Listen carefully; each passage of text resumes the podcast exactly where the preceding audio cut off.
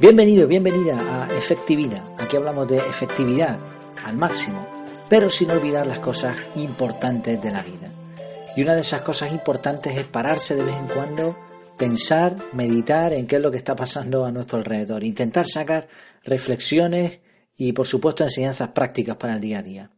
Hoy vamos a hablar de un cuento, un cuento más o menos famoso, se titula Los seis ciegos y el elefante. Bueno, se titula, yo lo he titulado así, no sé cuál es el, cuento original ni su nombre. Eh, lo escuché hace poco en el podcast de Robert Sasuke, eh, del podcast Te invito un café.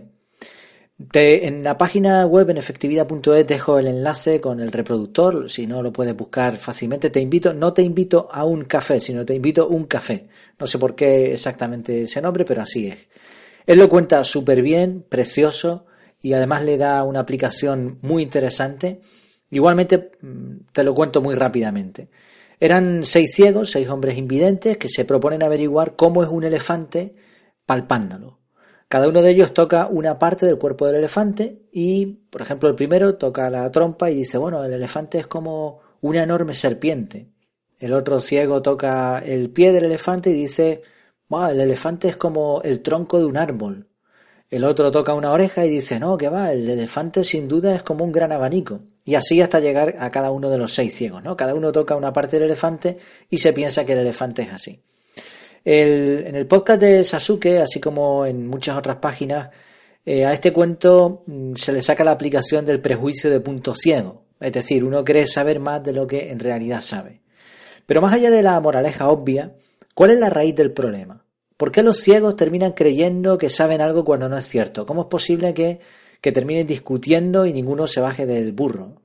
¿Cómo podemos evitar nosotros este sesgo al estudiar cualquier temática? Bueno, creo que la clave está en imaginar el cuento. Vamos a ver.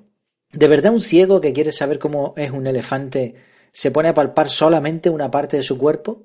Porque son, son ciegos, pero no son tontos, ¿no? Un ciego sabe perfectamente dónde empieza una pata del elefante y dónde continúa.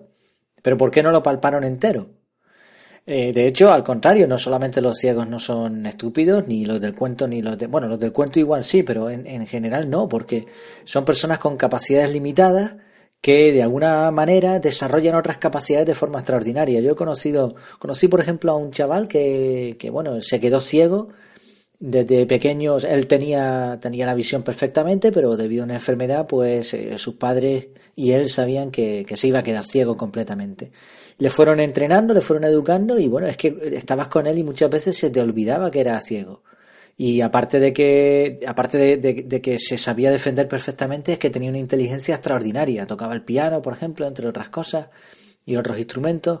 Entonces, la mayoría de personas que tienen capacidades limitadas, suelen desarrollar otras y poseen una inteligencia incluso diría por encima de la media.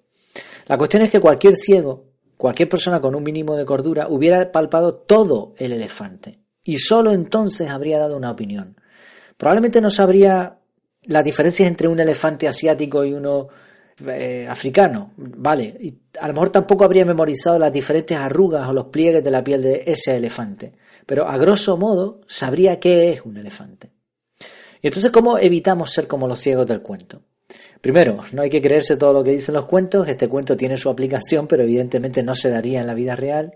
Y lo segundo, pues la cuestión está clara, procura tocar todo el elefante. Muchas veces aprendemos las cosas de forma errónea. Un ejemplo sencillo. Eh, nos ponemos a investigar cómo funciona un coche. Muy bien, y cogemos un poquito de aquí, un poquito de allá, aprendemos una cosita, saltamos a otra, picamos de flor en flor y al final acabamos revisando las notificaciones del WhatsApp y mirando una noticia de los problemas de un famoso que ni nos va ni nos viene. Nos falta foco, nos falta inmersión total. ¿Cómo palpamos el elefante al completo?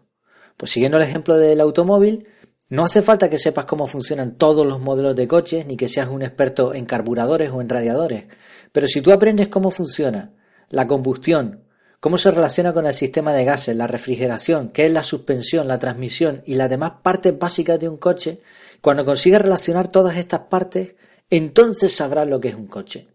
Habrás palpado todo el elefante. Y no es tan complicado, no se requieren años de estudio para saber cómo funciona un coche.